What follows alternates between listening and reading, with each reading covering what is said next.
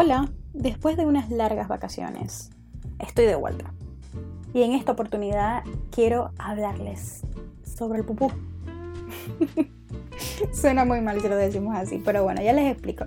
En esta oportunidad quiero comenzar diciendo algo que conseguí en Medline Plus, una página española que habla acerca de medicina, todo lo relacionado a la medicina y nos dice eh, sobre este tema que quiero hablarles, que es de las enfermedades del sistema digestivo. Nos habla que cuando el cuerpo come, descompone los alimentos en una forma que puede utilizar para producir, nutrir sus células y suministrar energías que esto es el proceso llamado digestión, el proceso que normalmente todo el mundo conoce como la digestión.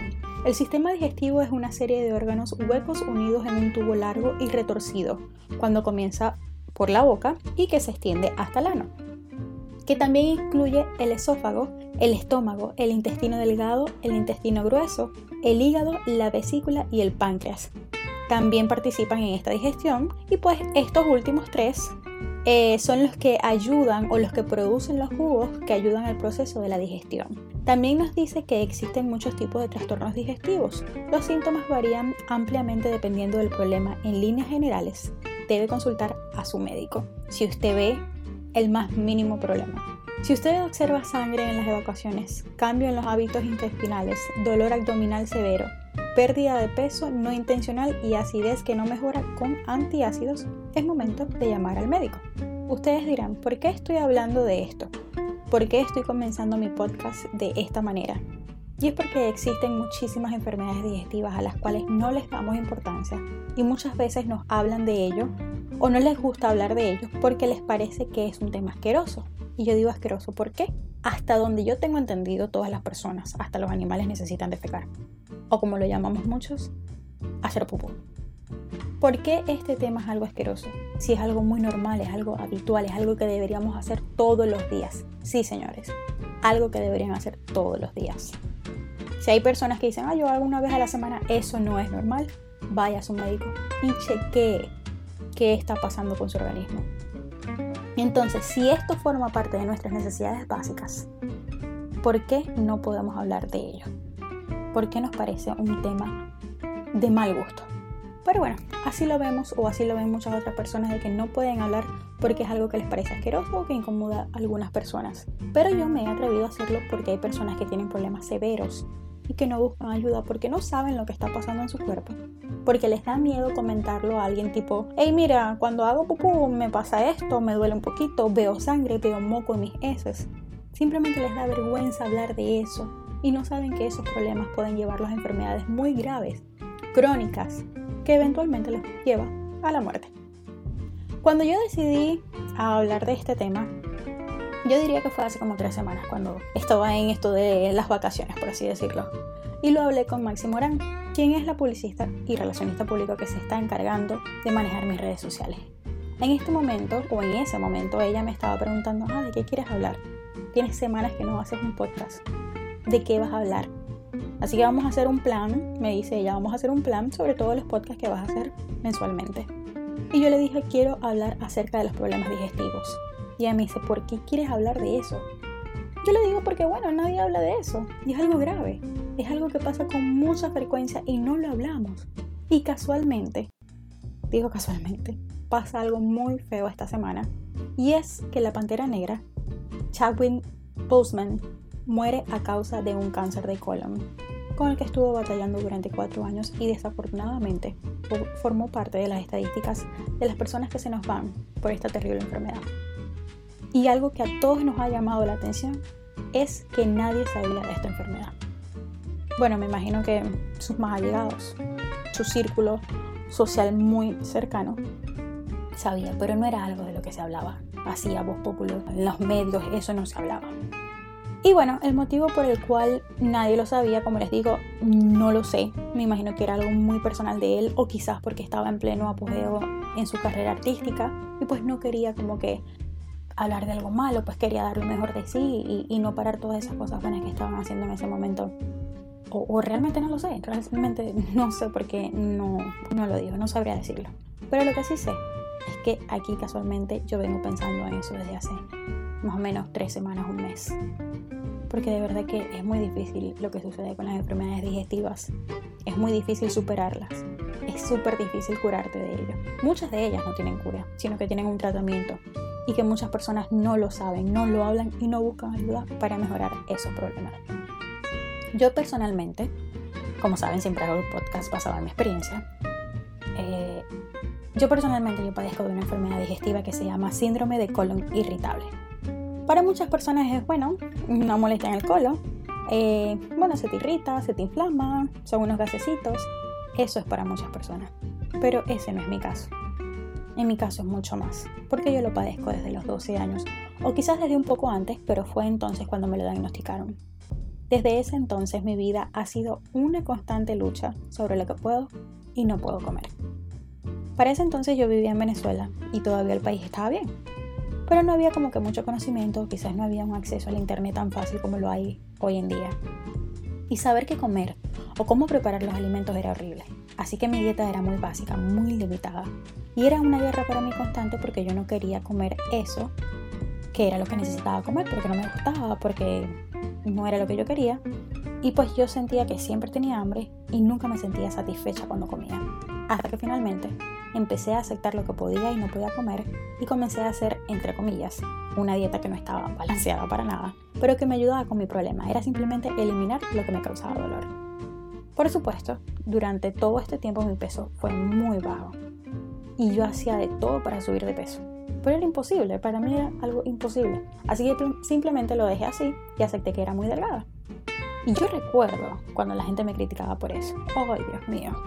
Que si yo estaba muy flaca, que parecía un esqueletito, que iba a desaparecer, etc. Lo que siempre dicen. Pero nadie sabía cuál era el problema por el que yo estaba pasando, o por el que sigo pasando, por el que tengo durante toda mi vida. Y por eso yo estaba tan flaca. Finalmente, cuando llegué a la adultez, mi cuerpo empezó a rechazar nuevamente otros alimentos, que quizás en mi adolescencia yo podía consumir, sin ningún problema. Pero a medida que fui cumpliendo años, que fui avanzando en edad, mi cuerpo empezó a rechazar cada vez más otros alimentos. Y lo único que podía hacer para superar mi problema o para no sentirme mal era mantener una dieta. Porque básicamente eh, de eso se trataba. No se trataba de medicamentos, sino simplemente se trataba de hacer o de comer algo que no me hiciera daño a mi organismo. Y durante mucho tiempo tuve crisis altos y bajos. Hasta que, digamos, durante los últimos cinco años, por así decirlo, no tuve como que mayor problema, simplemente evitaba lo que no podía comer y listo. Pero algo pasó en esta cuarentena. Me volví loca comiendo y empecé a probar, bueno, no a probar nada. Sencillamente me empecé a comer todo lo que se me pasaba por el frente, literal. Estaba en la casa encerrada, desayunaba dos veces, almorzaba dos veces, dos veces cenaba, las meriendas a cada rato. Eso lo hacía, bueno, lo hice durante mucho tiempo en la cuarentena y durante los tres primeros meses podría decir que pude comer todo lo que quise, sin ningún problema. Pero llegó un momento en que mi cuerpo no pudo más y no me dio una advertencia, por así decirlo, como que estoy inflamadita, algo está mal. No, simplemente ya fue demasiado y mi cuerpo no pudo más. Y empecé a tener síntomas severos. Mis evacuaciones eran blandas y duras, pero era como que algo intermitente, algo que pasaba. O sea, hoy podría estar mis evacuaciones súper blandas, al otro día eran súper duras, y así estuve no por una semana, sino a la siguiente semana también. O sea, como que pasaba la semana y yo decía, bueno, quizás esta semana no, la siguiente seguía pasando y seguía pasando y seguía pasando. Y así me, empezaba a sentir mal eh, eh, cada vez más, ah, en más tiempo me sentía peor. O sea, no era como que pasó un día, dos días, tres días y me voy a mejorar. No. Entre más tiempo pasaba, peor me sentía. Era algo horrible, era un dolor severo. No me quería levantar de la cama, estaba tan inflamada que mi barriga parecía como si yo estuviese embarazada. Me sentía fatal. Todo lo quería vomitar y era un dolor que no se me quitaba por nada del mundo hasta que finalmente mis evacuaciones eran sangre. Sí, señores. Yo miraba al sanitario y solo había sangre. Y eso me pasaba cada vez que yo iba al baño. Y yo soy el tipo de persona que va al baño diario, que tengo que hacerlo diario. Al principio yo dudé de ir al médico y dije, bueno, a lo mejor son hemorroides, porque resulta que todo el mundo conoce las hemorroides, ¿ok? Las que están en el ano. Todo el mundo dice, bueno, o las ve en el ano, la parte del ano. Pero resulta que también hay otro tipo de hemorroides que son internas, que son rectales, están adentro, están en el recto. No las puedes ver, pero sí te producen en muchas ocasiones una cierta molestia, dolor. Yo diría que las de afuera duelen más. Pero bueno, yo decía, no, a lo mejor es eso y pues resulta eh, que cuando tú defecas, eso te molesta por dentro y eso es lo que produce el sangrado. Así que yo decía, bueno, seguramente eso no debe ser algo grave, pero finalmente me decidí a ir al médico porque ya era algo constante. Yo decía, bueno, mi hemoglobina se va a ir al piso, va a bajar muchísimo porque era demasiado el sangrado y era, era todos los días. Así que fui al médico y comencé un tratamiento el cual yo jamás había comenzado o que yo jamás había hecho. Y era un tratamiento con medicamentos. Y estos medicamentos literal me mantienen drogada. Una vez que yo ingiero mi medicamento no puedo conducir, no puedo hacer ninguna actividad que requiera atención. Si yo estoy trabajando, no puedo, simplemente no puedo.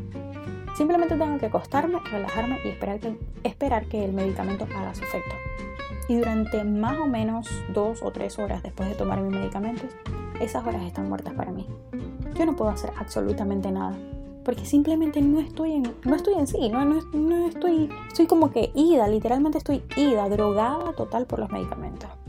Pero reconozco, yo soy consciente de que yo me llevé a este punto, que yo no seguí las indicaciones, que yo no estaba atendiendo mi cuerpo de la manera que debía haberlo estado haciendo. Y supongo por eso, mayormente, es que me decido hablarlo. Yo digo, bueno, yo no le presté atención a mi cuerpo, no me cuidé, me llevé a este punto en el que tengo que estar drogada por medicinas para poderme sentir bien y tengo que hablarlo. Tengo que hablarlo primero para yo también hacerme consciente del problema y decirlo si es una realidad y segundo para ayudar a esas personas que piensan que porque tienen unos gasecitos, una acidez que no se quita, eso es todo. No, préstale atención a tu cuerpo muchas veces no le dan importancia y no van al médico a chequear. Esos gasecitos que siempre están y que pensamos que solo son gases o esa acidez eterna que no se quita por nada del mundo o lo que todo el mundo llama la gastritis. Y no amigos, hay que chequear eso. Porque todas esas cositas pequeñas que no se atienden con el tiempo pasan a ser enfermedades graves y podemos entrar en las estadísticas en las que nadie quiere estar. Por ejemplo, el cáncer de colon que aunque muchas veces lo detectan en personas mayores a 50 años, hay casos en que los jóvenes han tenido que padecer esta terrible enfermedad, o como nuestro querido rey de Wakanda, Chadwick Boseman, que solo con 43 años tuvo que decir adiós. Cuatro años, amigos. En cuatro años. Es decir, que a los 39 años fue que le diagnosticaron esta enfermedad. Quiero que, quiero que vean que no llegó a los 50, simplemente le tocó le tocó irse antes de tiempo. Le tocó sufrir esta enfermedad a los 39 años y no a los 50 años, como dice todo el mundo que es el cáncer de colon. Y así como le pasa a él, le puede pasar a cualquiera. Así que esto se los dejo de reflexión. Evalúense ustedes mismos y vean, chequeen qué necesitan revisar en su salud, qué necesitan ir a ver en el médico. De verdad háganlo.